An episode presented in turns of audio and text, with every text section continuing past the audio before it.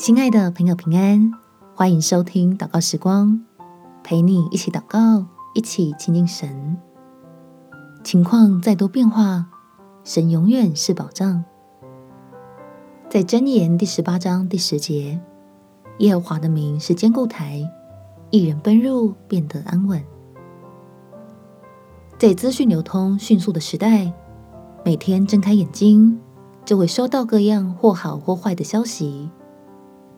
求神帮助我们，先警醒在他的面前，在平安里谨慎地照顾好自己与身边的人。我们且祷告：天父，求你怜悯我们的软弱，看顾我们这一些一心投靠你的人。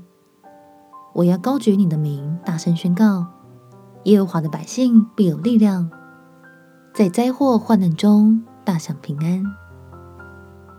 求你保护我们，如同保护眼中的瞳人。求你复庇我们，叫我们的软弱变刚强，好让我们心里的动荡平息，在踏杂而来的消息中，仍然抬头仰望爱我的救主。